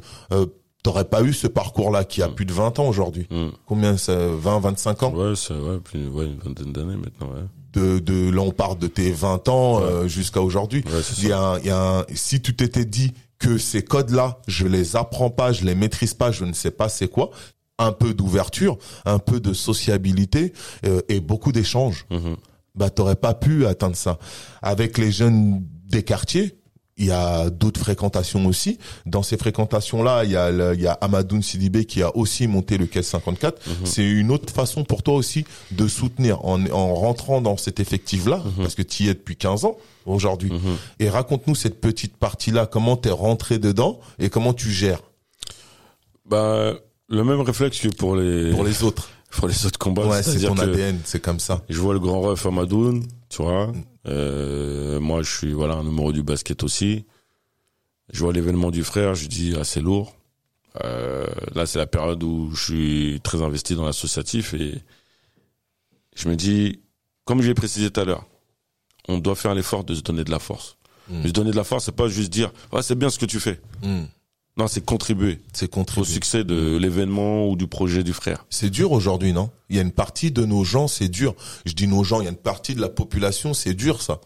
Ah bah oui, c'est parce pas que évident. parce que euh, dans la population générale, il y a certains qui vont malheureusement euh, avoir euh, le mauvais réflexe de se dire ouais, vas-y, euh, pourquoi je vais lui donner de la force Lui il va chez moi et en retour je vais avoir quoi? Hmm. Il faut jamais se dire ouais, je vais donner de la force pour avoir quelque chose en retour. Tu vois ce que je veux dire? C'est pour moi c'est de l'ordre de la fraternité en fait. Tu vois, c'est de l'amour des siens en fait. C'est-à-dire moi si lui réussit, c'est que j'ai réussi. Tu vois C'est t'as contribué, t'as participé et pour moi c'est ça donner de la force. Tu vois ce que je veux dire? Mm. Donc euh, c'est c'est certains me le reprochent, tu vois On me On te reproche reproche quoi on me reproche de donner de la force. Trop de force ou de donner tout simplement de la force Donner de la force. Tout simplement. C'est-à-dire que on va me faire remarquer, ouais, mais regarde, tu partages euh, les événements d'un tel et d'un tel, et lui n'a jamais rien partagé de toi. Je m'en fous. Mm. Tu vois, euh, il y a y a deux ans, t'as la communauté euh, asiatique qui organisait une mobilisation euh, par rapport aux violences qu'ils subissaient et, et au racisme qu'ils subissaient. On était très peu de Renois, mais je suis venu donner de la force. Tu vois ce que je veux dire? Comme euh, quand euh, euh, à l'époque j'étais dans les actions de la brigade anti-nogrophobie où j'avais des potes maghrébins, euh, asiatiques, euh, euh, blancs qui venaient donner de la force. Parce que justement, ma logique, c'est pas que euh, de, de dire ouais, euh, laissez-moi mener mon combat et on se voit après. Non, c'est que je mène un combat. Si vous êtes à côté de moi, c'est parfait. Mm. Parce que moi, si demain vous arrivez une galère, je serai le premier à être euh, de votre côté. Et ça, c'est ce qu'on doit. C'est des valeurs, je pense. qu'on C'est des doit- valeurs qu'il faut véhiculer, doit inculquer, tu qu'il faut vois. transmettre. Ma mère m'a transmis ces valeurs, par exemple, tu vois. C'est-à-dire que dans le quartier, ma mère, c'était le genre de femme, euh, elle, a, elle effaçait les frontières, tu vois. Mm. C'est-à-dire que moi, je me rappelle quand euh, euh, nos mamans se retrouvaient dans un local qui était mis en place par les, les, les, les structures du département, les centres sociaux, où euh, les mamans échangeaient leurs euh, richesses culinaires. Mm. Tu vois? Quand t'as une maman euh, malienne qui euh, te fait les beignets euh, rebeux et de l'autre côté, euh, la maman marocaine te fait les beignets maliens, tu vois ce que je veux dire? Tu manges tout. tu sais, tu manges tout, mais, mais ce ce que je veux dire, tu vois, la, la, la magie de ces initiatives, bah, fait de nous ce qu'on est aujourd'hui, en fait. Tu vois ce que je veux dire? C'est-à-dire que, quand aujourd'hui je dis, notre objectif commun, c'est d'effacer les frontières que la société nous impose. Parce qu'on est exactement dans ça. C'est que, le gouvernement ne veut pas nous voir apporter de la force au personnel soignant, ne veut pas nous voir apporter de la force aux cheminots, ne veut pas nous voir donner de la force aux, gilets jaunes, et vice versa. Ça, ils ne veulent pas, parce qu'ils savent que c'est le début de quelque chose qui va les mettre en péril. C'est pour ça qu'ils ont peur. C'est pour ça que quand ils voient une femme noire euh, porter sur ses épaules le combat de son frère, et malgré elle, le combat de toute une génération, ils se disent euh, on a raté quelque chose. Et c'est normal qu'ils aient peur. Parce que pour une fois, ils n'ont pas la main mise sur un mouvement social. Mm. C'est ce que je veux il y a dire? beaucoup trop de choses. Dans tout ça, ça t'arrive euh, la remise en question? Bien sûr, tous les jours. tous les jours Ouais.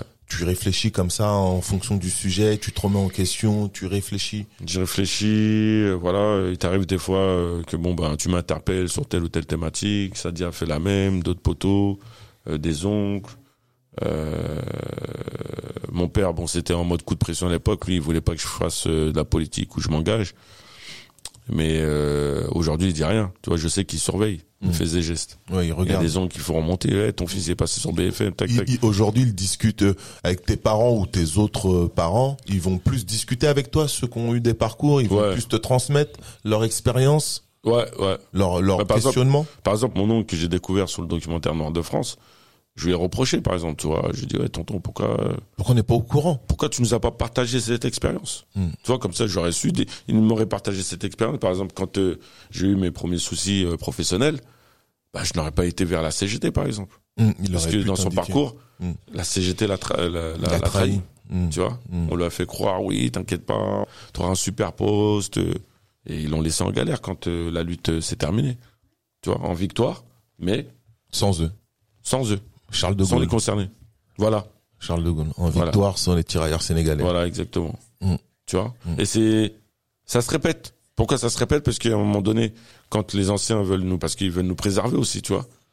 Mais en voulant nous préserver, C'est pas forcément la bonne façon. c'est pas il faut forcément la- la bonne il faut, il faut. On, euh, j'ai découvert très tard euh, que mon père était un, un gros entrepreneur. Tu vois C'est dingue. Tu vois, c'est c'est n'importe quoi. J'ai commis des erreurs que j'aurais pu euh, largement éviter Si parce que parce que mon père directement est a entrepris et dans plusieurs pays différents. Ouais. Donc euh, donc Bah, ça pareil, ça bah, tu, tu me fais penser, pareil, mon père, euh, a- il était sur Stalingrad et c'était l'un des premiers à avoir une boutique à vendre nos produits. par exemple. Aujourd'hui, ceux qui vendent nos produits, c'est des Indiens ou des Asiatiques. Hmm. Quoi, ils sont asiatiques. On est incapable c'est- Pour l'instant. c'est, c'est, tu vois, et quand il me raconte que quand il allait, il retournait au Mali pour acheter en gros, euh, et qu'il revenait, euh, la caisse était vidée. Parce que les refrains qui, avec lesquels il, il s'était euh, organisé, euh, ils allaient dilapider le, le bif euh, en boîte de nuit. Hein, tu vois Malheureusement, mais on aurait pu parler de ce sujet-là, mais c'était, il fallait qu'on qu'on rentre. Mais oui, a l'Afrique aussi, mais Ouais. c'est encore un tout autre, euh, C'est, voilà. tout mais autre débat, tu toi, en vois. parallèle, Mm. avec tout ce qu'on mène ici, l'Afrique fait partie des objectifs. Ouais. Tu vois, c'est-à-dire les répercussions qu'on provoque ici Mm. ont forcément des répercussions de l'autre côté. Mm. Tu vois, c'est-à-dire que dans la dignité, euh, la dignité dans sa globalité du parcours de nos parents, on se doit de faire honneur de ce qu'ils ont sacrifié pour nous, avec pour ambition euh, le, le, le pont euh, qui existe entre euh, l'Occident et notre continent d'origine. Ouais, j'aime j'aime bien parce que ça, ça nous anime tous. Je pense que afro-descendants, peut-être même les autres, mais je les connais pas forcément. On a ce truc de de, de vouloir représenter euh, nos parents malgré tout Mhm. et d'apporter euh, ce petit plus. Euh, avant qu'on parte sur l'Afrique et ça sera trop long, donc je te réinviterai s'il le faut pour ça. Mais qu'est-ce que toi euh, tu transmettrais aux jeunes? Ou qu'est-ce que tu aimerais leur transmettre de tous tes combats, de de de ton image, la personne que tu es, hein? Qu'est-ce que tu aimerais qu'ils retiennent de toi? Ou quel est le conseil que tu pourrais leur donner?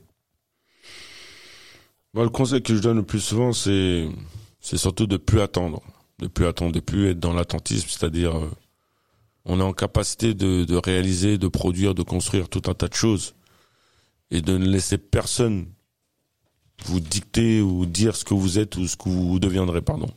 Et euh, après, souvent, j'ironise en disant que heureusement que je suis têtu, parce que peut-être que je ne serais pas têtu, euh, je n'arriverai pas à tenir un certain cap mais c'est une question d'intégrité, tu vois, d'identité, de fierté aussi, de détermination et ne laissez personne vous désorienter, j'ai envie de dire. Vous désorienter. Devenez, devenez ce que vous voulez devenir.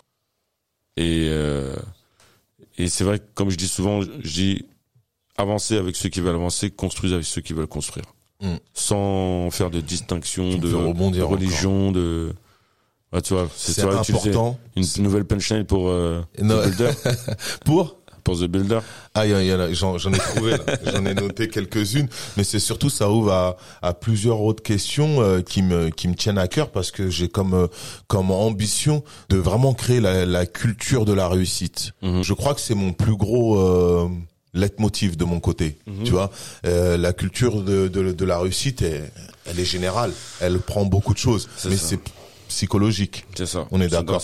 Donc tête. il faut déconstruire d'abord la culture de l'échec Mm. pour pouvoir aller à celle de la réussite. Exactement. Dans, dans, dans ce que tu dis là, j'entends aussi qu'il faut construire avec les bons.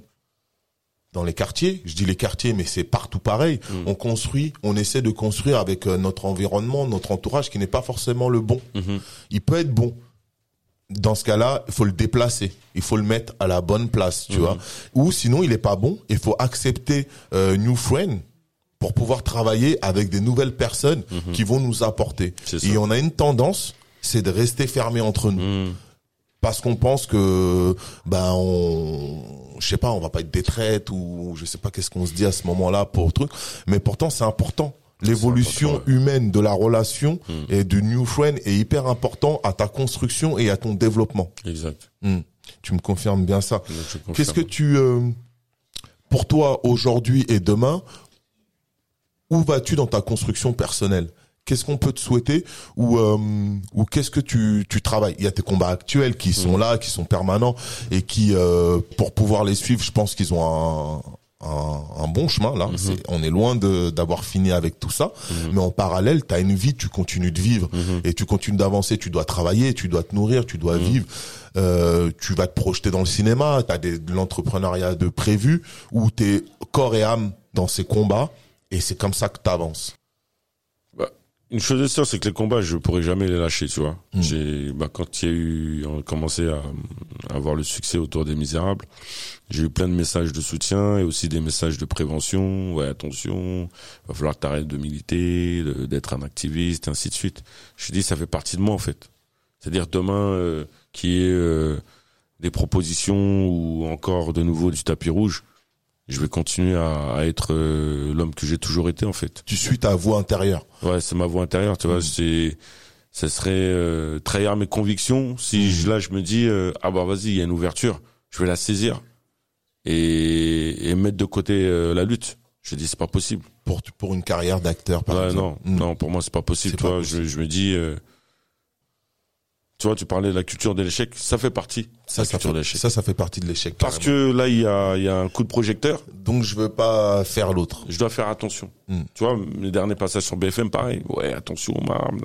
J'ai dit, mais pourquoi attention? Pourquoi attention? Il y a un Tu côté attention parce que l'institution, elle est tellement subtile et compliquée Mhm. que on doit te dire euh, de, avec bienveillance euh, Mhm. de faire attention au code. Ouais. Tu vois parce que oui on a la culture afro-américaine qui elle est beaucoup plus brutale euh, beaucoup plus euh, Frontale. frontale et je Mm. rentre dedans etc mais nous on est dans la culture de Molière Mm. on est dans la culture du bon parler du bien-être et tu sais à l'école quand ton exercice il est bien présenté et que tu as mis les bonnes couleurs comme euh, les sisters savaient le faire très bien à l'école elles avaient des meilleures notes que nous Mm. juste pour la présentation tu vois? Donc depuis le départ, depuis l'enfance, on est dans une culture où il faut bien présenter les choses et le fond, tu peux avoir une plus mauvaise note, mais tu auras quand même une bonne note parce que tu as bien présenté Présenté. ton travail. C'est ça. Quand tu as compris ça, tu vois dans quelle euh, dans quelle institution on est et on vit. La présentation est importante. Donc ça. oui, effectivement, on doit te dire, en tout cas, les gens comme moi doivent te dire de faire attention, respecte les codes. Si tu es en média, fais attention à certains mots clés Mm. qui peuvent te nuire ou t'aider. Mm. Mais mais pour le coup, euh, Euh, un exemple, par exemple, dernier passage, bah, c'est Sadia d'ailleurs, il m'a appelé, il me dit ouais, essaye de sourire. essaye de sourire. Ah putain, on, me l'a dit des années ça. Mais t'as vu maintenant, maintenant, maintenant, je souris tout le temps. dit essaye de sourire pour détendre l'atmosphère, puisque après j'en ai conscience, tu vois, je j'ai un visage qui peut paraître froid, dur, fermé, mais je pars du principe que quand on traite de sujets, j'ai envie de dire de sujets aussi majeurs, aussi vital, j'ai envie de dire, puisque là on parle de perte humaine. Mm. Tu peux pas venir avec le sourire. Vois ce que je veux dire? Mais je comprends aussi Mais- Sadia qui dit ça. Tu vois, Ouais. pour détendre, parce qu'en face, effectivement, ils ont toujours des mauvaises interprétations, des a priori, comme en ce moment, euh, les fachos qui s'en donnent à cœur joie sur les réseaux ont essayé de me faire passer pour un, ben, un extrémiste proche des mouvances radicaux. Apparemment, je serai euh, le représentant euh, français de la Na- Nation of Islam, et ainsi de suite, tu vois. Et, et Alors bizarrement, t'as jamais parlé de religion. Ouais, voilà. Mais bon. Et, et- non, mais et bizarrement, euh, personne ne révèle que j'ai été candidat, que j'ai participé à des actions citoyennes. Tu vois ce que je veux dire? C'est à ton, c'est à nous de le faire. C'est à Pay the Builder de Oui, le faire. C'est mon bah, job. tu ça. vois ce que je veux Ouais. dire. Et euh, c'est aux autres qui sont dans ces médias-là de Hmm. donner cette force-là. Exactement. C'est ça la transmission. Ceux qui sont dans les médias aujourd'hui, qui travaillent, qui ont grandi dans les quartiers ou pas, mais qui comprennent euh, cette cause, Mm. c'est à eux de faire un article sur toi sans même pratiquement que tu as à le demander. On a 33 carats là qui est là là qui euh, qui, qui va qui va faire un, un petit truc sur toi et te rendre beau et te faire valoriser parce que ce sont ces médias là Mhm. qui permettent de nous mettre en avant. C'est de l'autoproduction quelque part Exactement. indirectement. Mais euh, je savais pas ces, ces petites infos là que tu viens de. Ouais, si si tu vas sur Twitter, tu vas voir. Ouais, je je suis pas sur Twitter, Ouais, voilà, c'est trop Twitter. Ça, ça, ça va vite, tu vois. Mais tu vois, au début, toi, j'en rigole parce que j'ai l'habitude, j'ai l'habitude en réalité, tu vois. Mais quand ça a des répercussions, tu vois, ta petite sœur qui t'appelle, qui dit ouais, regarde ce qu'il dit sur toi et ainsi de suite. Ça touche la famille. Tu vois, quand ça touche la famille, là, tu dis et ton avocat il t'appelle, il me dit ben il faut que tu portes plainte pour diffamation parce que c'est des choses qui vont rester. Mm. Tu vois, c'est comme euh, des journalistes. Malheureusement, il y a des journalistes euh, font très mal leur boulot. Euh, souvent, quand on me présente, on me dit euh, Alma Mikanouté, éducateur à Fresnes. J'ai jamais été éducateur dans ma ville. Mm. Tu vois ce que je veux dire Mm, ouais. Et euh, je suis obligé de corriger des petits ouais. détails, mais c'est des détails que quand tu vas sur euh, Google, euh, Tu le retrouves. Tu le retrouves. Ah ouais. Tu vois ce que je veux dire? Donc, euh, je vais faire le, nécessaire à ce niveau-là, sur le Mm. plan juridique. Tu progresses à ce Tu vois, niveau-là. à ce niveau-là, je vais devoir me défendre, rétablir euh, la vérité, et ainsi de suite. Mais je- c'est pas ce qui me fait peur en réalité, tu vois. Ce qui me fait peur, c'est que euh, t'es des jeunes qui malheureusement se nourrissent de ces fausses informations, de ces fausses rumeurs, et les utilisent en disant ouais, maintenant je veux pas soutenir cette cause-là ou telle personne parce que elle est de elle est- telle partie, telle de tel partie, bord. de tel bord. euh, tu vois ce que je veux dire? Et là aujourd'hui, à l'heure actuelle, tu as plein de journalistes qui cherchent à savoir, dans les détails les plus précis, qui sont les membres du comité, Ah ouais. qui finance le comité, Mm. alors que personne finance le comité, Mm. personne nous souffle à l'oreille. Mm. C'est juste des gens qui ont décidé de s'organiser, et ça, ça fait peur. Quand euh, une partie de la population représentant entre guillemets cette fameuse minorité s'organise, toi, euh, avec ironie, je disais à un journaliste, en fait là, on est en train d'assister au phénomène des Gaulois. Tu vois, Astérix et Gaulois contre euh, César. Mm. C'est, vous savez, le petit village, petits Gaulois qui décident euh, tranquillement de quitter leur territoire et sur leur chemin, ils vont tomber sur des cons. Tu vois, ça arrive. Mais malheureusement, euh, on tombe pas dans le panneau de certains médias ou certaines organisations politiques. C'est que dès le départ, ce qu'on a renvoyé comme message, et ce qui a, je pense, traumatisé un bon nombre de gens qui n'avaient pas l'habitude, c'est de répondre de communiquer à communiquer. Dès qu'il y avait un communiqué qui était balancé par la préfecture, on répondait. Avec le seul outil qu'on avait euh, d'accessible et d'exploitable, les réseaux sociaux. Donc la page Facebook a été le moyen de répondre directement aux autorités. Et ce qu'ils n'ont pas apprécié, ce qu'ils n'apprécient toujours pas aujourd'hui. Et aujourd'hui, ben, quand ça poste un truc, c'est un million de vues, euh, des milliers de reposts. Et face à cela, euh, tu vois, euh, ils ont beau continuer à véhiculer des mensonges, les gens commencent à se rendre compte du poteau rose, tu vois. Mm. Et c'est une question d'organisation, tu vois, comme on l'a évoqué tout à l'heure. Quand on s'organise, quand on fait l'effort de rester à sa place, les choses bougent. Les choses bougent. Merci de continuer à les faire bouger, Almami. Là, j'ai envie de continuer. J'ai encore plein d'autres questions, mais je vais être obligé de te libérer. Mm. Merci pour la transmission. Merci pour le combat que tu mènes. J'espère qu'on a bien compris ta mentalité, qu'on a bien compris ce que tu essaies d'engendrer, ce que tu veux engendrer demain. C'était une émission de psychologie, c'est ça? Aussi au passage. Aussi au passage, j'essaie, j'essaie de, je- je- comme toi, à, à mon niveau, euh, j'essaie Ah, d'apporter un. Tu veux faire le professeur Xavier dans X-Men? Tu veux rentrer dans ma tête? Ah ouais, mais j'aime bien Cyclope, t'as vu hein? Euh, Je suis, je suis très Cyclope, moi. Moi, je suis, je suis plus euh, Wolverine, moi. T'es plus Wolverine. T'as vu, on est fâché. hein. on est fâché. Tant que tu touches pas ma meuf green, tu vois, on s'entendra bien. Pour le reste, on peut aller se battre. Ouais. Mais, euh, mais effectivement, j'ai envie de, j'essaye de trouver ma voix Ouais. et d'apporter ce, cette petite euh, voix en plus pour nous tous, pour moi en premier, hein, Mhm. et, euh, et les autres par la suite. Donc, euh, ton combat, c'est un bon combat. Il est généreux et il y en a beaucoup des jeunes Mm. qui peuvent euh, prendre ta suite, qui peuvent te relayer, qui peuvent te suivre. Euh, on l'a vu lors des manifestations et on le voit, Mhm. mais c'est encore trop peu. On a une plus grosse majorité qui est dans la cité, Mm. qui est dans l'échec. Ouais. C'est le mec qui roule à 3 heures du mat sans casque euh, sur sa bécane Mm. qui fait un milliard de bruit. Mais ce même mec, il se plaint que le keuf le tamponne. Mm. Tu vois, j'en suis à là. Et on, on a la problématique et l'échec et le résultat Mm. auquel ça arrive. Je suis juste redescendu un peu plus bas Mm-hmm. et je me dis mais à un moment donné, on peut pas quoi. Mm. J'ai été ce con, hein. j'ai été ce petit jeune con qui a roulé sans casque Mm. euh, sur un scooter, euh, même sans assurance et ainsi de suite. Mm.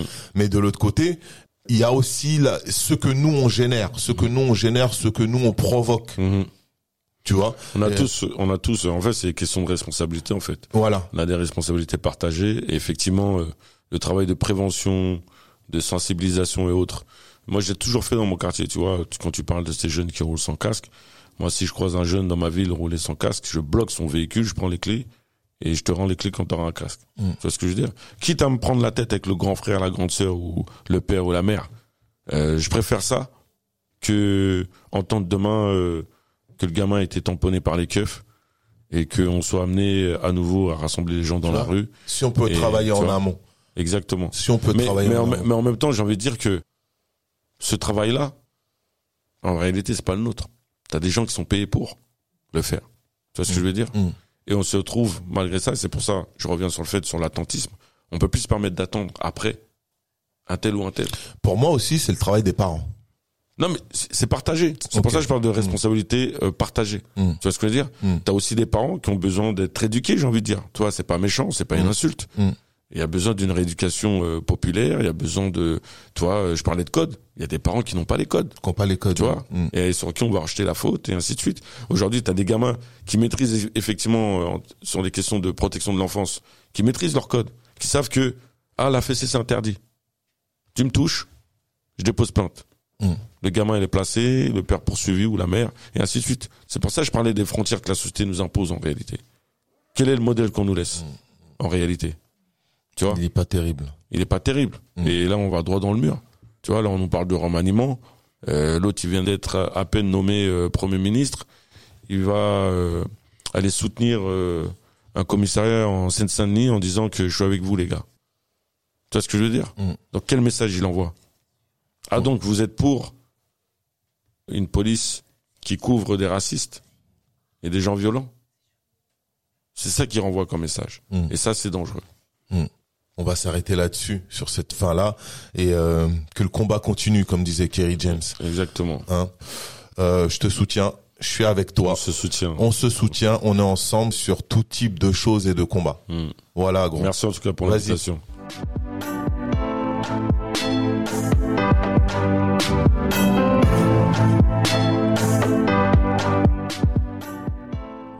Je remercie les sponsors Lazinerie, Studio Majorel, Teddy Bob, Vibe Optique et African Armure, ainsi que la musique de Debrobit du Mali.